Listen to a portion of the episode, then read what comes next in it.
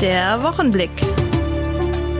Ein Boyens Medien Podcast. Ich begrüße Sie heute wieder recht herzlich zum Wochenblick Podcast von Boyens Medien. Mein Name ist Tobias Kirchner und ich vertrete weiter an dieser Stelle Jörg Lotze, der im Urlaub weilt. Manchmal scheinen wir es fast zu vergessen, aber der Coronavirus ist immer noch da. Für manche Menschen, die in den vergangenen Monaten am Virus erkranken, sind die Folgen auch noch heute spürbar. Das nennt sich dann Post-Covid. Die Dithmarscherin Imke Marten leidet unter Post-Covid. Sie will jetzt eine Selbsthilfegruppe für die Region ins Leben rufen. Mein Kollege Burkhard Büsing hat mit ihr gesprochen. Frau Marten, Sie hatten vor einem Jahr eine Covid-Infektion. Ähm von der Sie sich bis heute nicht richtig erholt haben. Wie geht es Ihnen heute? Heute geht es mir rückblickend gesehen besser. Ähm, ich habe immer noch trotz alledem massive Einschränkungen im Alltag. Was können Sie die ein bisschen beschreiben, was, was die Probleme sind äh, im Leben mit Post-Covid? Zum einen bin ich nicht stressresistent. Ähm, das ähm, ja, fängt mit Kleinigkeiten an. Ich habe zum Teil ähm, Kurzzeitgedächtnisprobleme. Ich ähm, habe Schwierigkeiten am PC zu arbeiten und ähm, habe auch ja, ähm, Missempfindungen in Beinen und Fingern und ähm, zum Teil je nach Stresspegel auch Schwierigkeiten zum Abend hin zu laufen. Genau. Sie wollen nun eine Selbsthilfegruppe äh, initiieren und sich mit anderen austauschen. Was möchten Sie anderen äh, auf den Weg geben? Mir ist ganz wichtig, ähm, anderen Mut zu machen, anderen ähm, zu zeigen, dass ähm, es auch ein Leben mit dieser Erkrankung gibt, ähm, dass sie ja nicht aufgeben, dass ähm, ja es ein langer Weg ist, es ist eine wirklich ähm, schwere und auch ernstzunehmende Erkrankung in meinen Augen, ähm, die ähm, viel Frust mit sich bringt äh, für die gesamte Familie. Und ich möchte ähm, das Thema mehr in die Öffentlichkeit bringen und möchte vor allen Dingen, dass es den Patienten Licht äh, ja, am Ende des Horizonts ja, aufzeigt. Genau. Die Agentur für Arbeit Heide hat jetzt ihre Bilanz zum Ausbildungsmarkt vorgelegt. Dabei fällt auf, dass nicht alle gemeldeten freien Lehrstellen besetzt werden konnten. Betriebe sind also weiter auf der Suche nach Nachwuchs. Ronald Geist, Geschäftsführer der Heide Agentur für Arbeit, erzählte meiner Kollegin Ingrid Hese im Interview, wie aktuell die Chancen auf dem Dithmarscher Ausbildungsmarkt stehen. Die Ausbildungssituation für die jungen Leute ist ähm, so gut wie nie zuvor. Wir haben ganz viele offene Ausbildungsstellen gehabt, gemeldete Ausbildungsstellen in diesem Jahr. Und die Zahl der jungen Leute, die Ausbildung suchen, die ist nicht so hoch wie in den Vorjahren. Insofern können sich viele junge Leute ihre Ausbildung besser aussuchen als in den Vorjahren. Der Ausbildungsmarkt wird immer stärker zum Bewerbermarkt. Das heißt also, wer jetzt noch eine Stelle sucht, der findet auch eine. Auch jetzt ist es noch möglich, für dieses Jahr noch eine Ausbildung aufzunehmen je schneller das geht, umso besser, weil natürlich laufen die Ausbildungen schon und äh, wenn man zu viel Zeit verliert, dann wird es schwierig. Aber auch jetzt ist es noch möglich. Kinofilme aus Dithmarschen. Dafür ist die Produktionsfirma Take 25 Pictures verantwortlich. Seien es die Kinofilme des YouTubers Fresh Torge, Kartoffelsalat und Kartoffelsalat 3 oder der Horrorfilm Gefällt mir. Jetzt gibt es ein neues Projekt. Gedreht wird vor allem in Heide. Mein Kollege Maurice Dannberg hat mit Michael Lütje von der Produktionsfirma gesprochen und wir erfahren jetzt, was uns dort erwarten wird. 3, 2, 1, Action und bitte. So oder so ungefähr klingt es seit Anfang November wieder in Heide und rund um Heide, denn in Dithmarschen wird ein weiterer Kinofilm gedreht. Nach 2014, 2015 und 2019 den Film Gefällt mir und den beiden Kartoffelsalatfilmen mit Fresh Torge wird ein weiteres Mal Heide und Umgebung zur Kulisse eines Kinofilms. Ich habe mit Michael Lütje von der heimischen Produktionsfirma Take 25 gesprochen. Ich bin Michael Lütje, bin Produktionsleiter jetzt und Producer bei der Take 25 Pictures. Äh, wir als Take 25, uns gibt's ja schon ein paar Jährchen, sind bekannt für unsere Kartoffelsalatfilme wahrscheinlich in der Region. Wir sind eigentlich in Schleswig-Holstein äh, sozusagen die, die die äh, Flagge so ein bisschen hochhalten, was jetzt kommerzielle Kinoproduktion angeht. Es gibt gar nicht so viele Produktionsfirmen in Schleswig-Holstein und welche, die tatsächlich Kinofilme für die breite Masse machen, noch umso weniger. Da sind wir so ein bisschen wie bei Asterix und Obelix, die, die äh, das gallische Dorf äh, sozusagen gegen nach außen hin verteidigen und wie gesagt die Flagge hochhalten. Und wir sind gerade mitten im Dreh unseres neuen Projekts Quarantäne. Das ist der Arbeitstitel momentan noch, eine Filmkomödie, die wir hier in Dithmarschen drehen. Gerade angesprochen, es soll eine Komödie werden, also was Witziges und der vorläufige Name des Films, der heißt Quarantäne. Der vorläufige Arbeitstitel. Ja, kann man schon ein bisschen mehr verraten? Worum geht es denn in dem Film? Gibt es schon eine Handlung? Darfst du schon ein bisschen was erzählen? Ganz kurz erklärt ist Quarantäne eigentlich äh, das, was wir alle aus den äh, letzten Jahren kennen. Also ähm, es geht um eine junge Studentin, die 14 Tage in Quarantäne muss und in dieser Zeit dann durch eine ja, ich sag mal, unangenehme Nachricht erfährt, dass äh, Mietrückstände, für die sie selbst nicht verantwortlich ist, aufgetaucht sind und sie muss jetzt sich, sich überlegen, wie sie in diesen 14 Tagen diese Mietrückstände eben halt begleichen kann. Das Einzige, was ihr dann nachher in der Not einfällt, ist, sie versucht sich dann vielleicht mal als äh, Webcam-Girl Besondere an dieser Filmidee, nenne ich mal, ist, dass wir tatsächlich zu 90 Prozent in einer Location drehen. Das heißt, es ist eigentlich ein Kammerspiel, so nennt sich das. Unsere Hauptdarstellerin, die Nora Islay, die trägt sozusagen diesen Film mehr, als es normalerweise in anderen Filmen Hauptdarsteller machen. Und wir sind sozusagen diese 14 Tage Quarantäne mit ihr in diese Wohnung eingezogen. Also das ist eigentlich, sind wir bei ihr dabei und sehen, wie sie eben diese Tage verlebt, Ups und Downs und wie sie eben halt dann versucht, ihre Probleme trotz Quarantäne zu lösen. Nachgefällt mir und den beiden Kartoffelsalatfilmen wieder Dithmarschen. Warum gerade Dithmarschen als Dreh- und Filmort? Ja, warum gerade Dithmarschen? Dithmarschen ist es geworden, A, natürlich, weil wir Dithmarschen lieben. Das, das ist natürlich immer ein, ein, ein toller Grund, aber zum Zweiten auch, weil wir geplant hatten, in Köln in den MMC-Studios zu drehen, was allerdings Quarantäne äh, oder sprich nicht Quarantäne bedingt, sondern Corona bedingt nicht geklappt hat, weil durch Vorproduktion Produktionen, die sich verschoben haben, unser Zeitfenster dort weggefallen ist oder nicht mehr haltbar war und wir uns was anderes überlegen mussten. Und ja, sind dann sozusagen hier in unserer Heimat auf äh, ein Objekt aufmerksam geworden, das wir als Filmstudio jetzt nutzen und äh, wo wir eigentlich das, was wir in Köln machen, äh, auch tatsächlich hier in Dithmarschen machen können. Ja, das klingt spannend, vor allem da wir gar keine richtigen Filmstudios hier in Dithmarschen haben,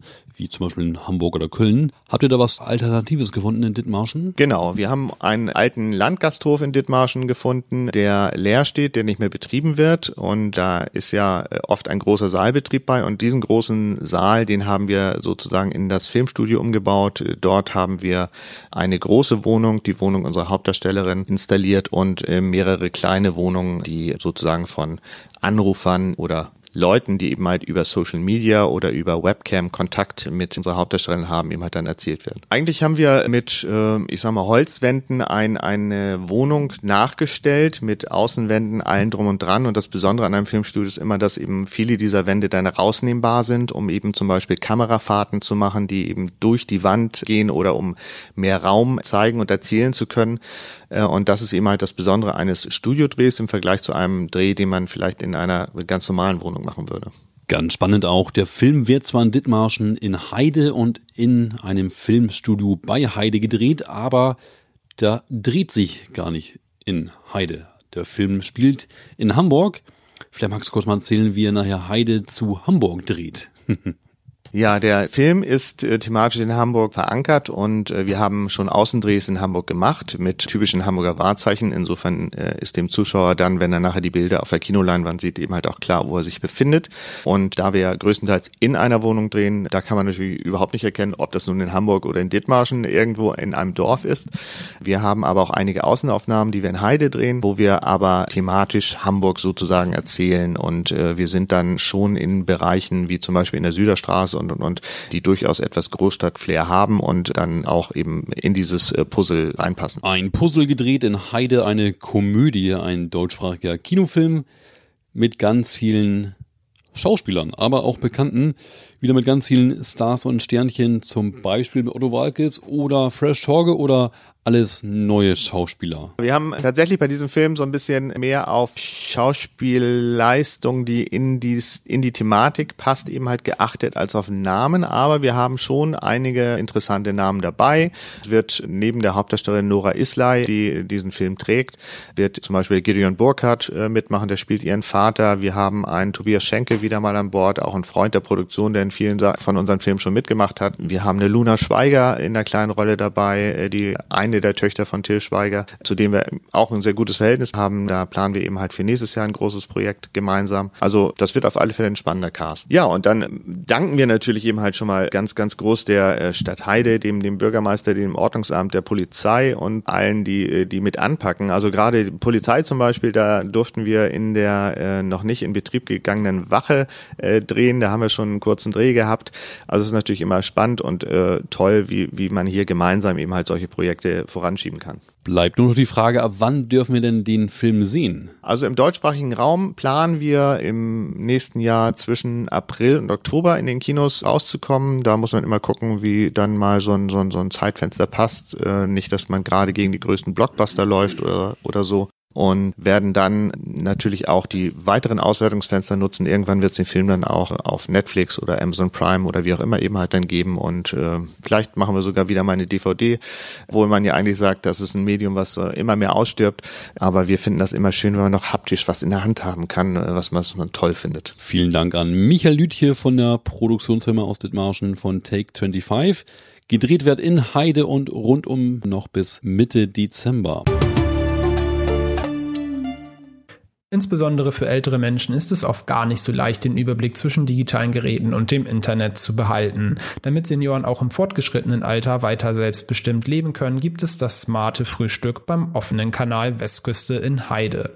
Meine Kollegin Claudia Ziedorn hat mit dem OKW-Leiter Andreas Gubala über das Angebot gesprochen. Genau, Andreas. Also erstmal ist ja so ein bisschen die Frage, ähm, wie ist auch der Bedarf bei Senioren. Also wenn man das jetzt feststellt, ihr bietet ja immer wieder auch Workshops und sowas für Senioren an. Äh, wie groß ist da auch der Bedarf, was den Bereich Technik und technisches Know-how angeht? Also ich würde sagen, der Bedarf ist sehr groß, gerade bei den Älteren. Es gibt ja Statistiken, dass gerade so die Leute 70 plus äh, noch gar nicht so gut ausgestattet sind, auch mit Smartphones. Sie haben zwar ein Handy, um anzurufen, aber eben kein Smartphone, um Apps zu benutzen, die vielleicht einfach auch denen das äh, Leben erleichtern erleichtern könnte. Zum Beispiel einfach den Fahrplan der Deutschen Bundesbahn oder die E-Leihe, Online-Leihe für die Bücherei, dass man nicht immer zur Bücherei gehen muss, um ein Buch zu holen, sondern das auch runterladen kann und dann auf dem äh, E-Reader sich angucken kann zum Beispiel. Oder auch Sachen wie eine Pflanzenbestimmungs-App äh, oder solche Sachen. Ähm, aber natürlich auch Gesundheits-App, die dann automatisch erinnern, dass man seine Tabletten nehmen muss, ob man genug Wasser getrunken hat. Das ist, glaube ich, gerade dann auch für Senioren und Senioren wichtig wichtig.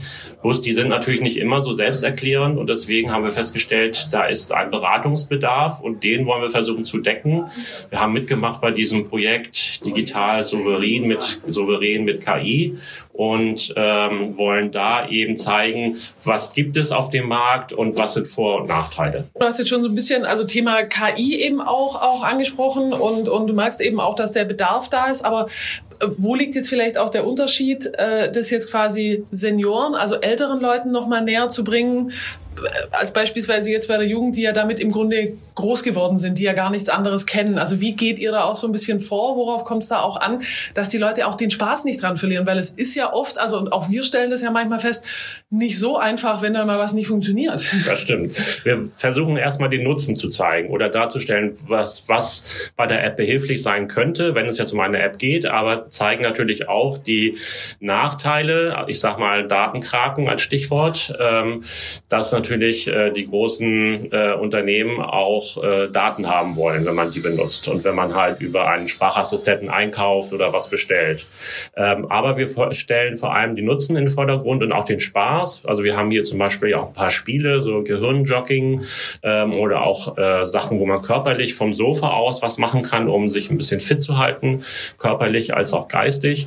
Und äh, wichtig ist eben bei äh, Seniorinnen und Senioren, dass die eben dasselbe selber machen sollen, selber probieren sollen. Wir zeigen denen das nicht nur am Handy und sagen, so und so und so macht man das, sondern wir geben denen ein, äh, ein Smartphone in die Hand äh, und sagen, so probieren Sie mal, drücken Sie mal da, Sie können nichts kaputt machen. Wieder, wir wiederholen das ganz oft, das ist eben auch wichtig ähm, und sagen auch, wenn Sie Fragen haben, dann äh, fragen Sie einfach gern auch zwei oder dreimal und äh, dafür sind wir da. Also das ist halt jetzt nicht so, dass wir sagen, so du darfst nur einmal kommen und wir zeigen das einmal, dann musst du es wissen, sondern äh, Sie dürfen gerne so viel fragen, wie Sie wollen.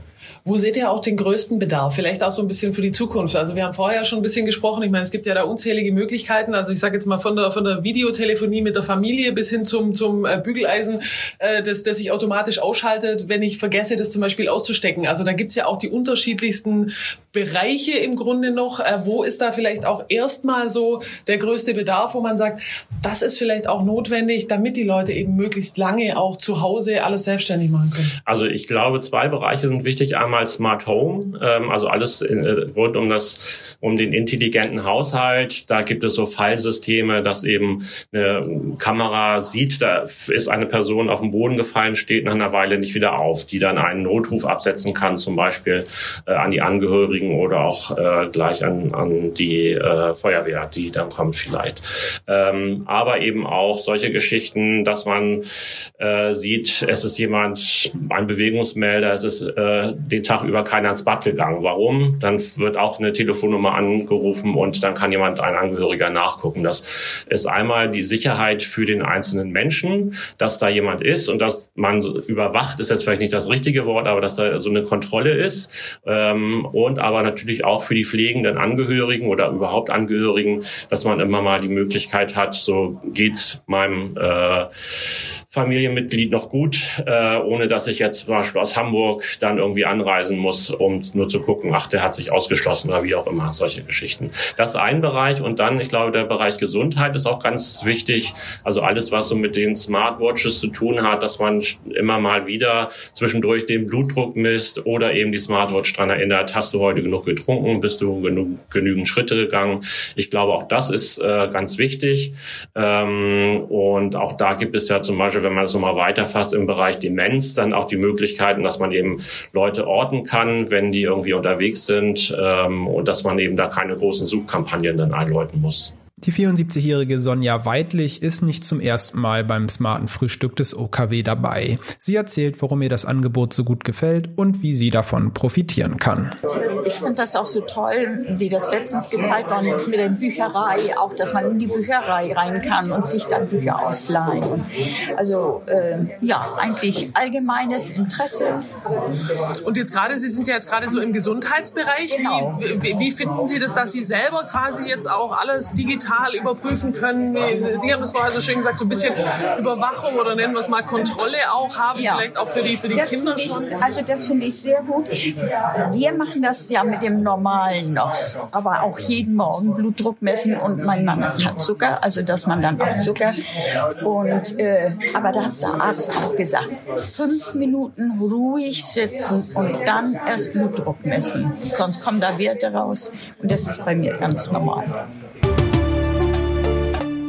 Wenn Sie heute dank des smarten Frühstücks zum ersten Mal bei unserem Podcast dabei waren, dann freue ich mich natürlich ganz besonders. Ich bedanke mich auch bei allen anderen Hörern wieder einmal fürs Zuhören und verabschiede mich bis zum nächsten Freitag. Haben Sie ein gutes Wochenende.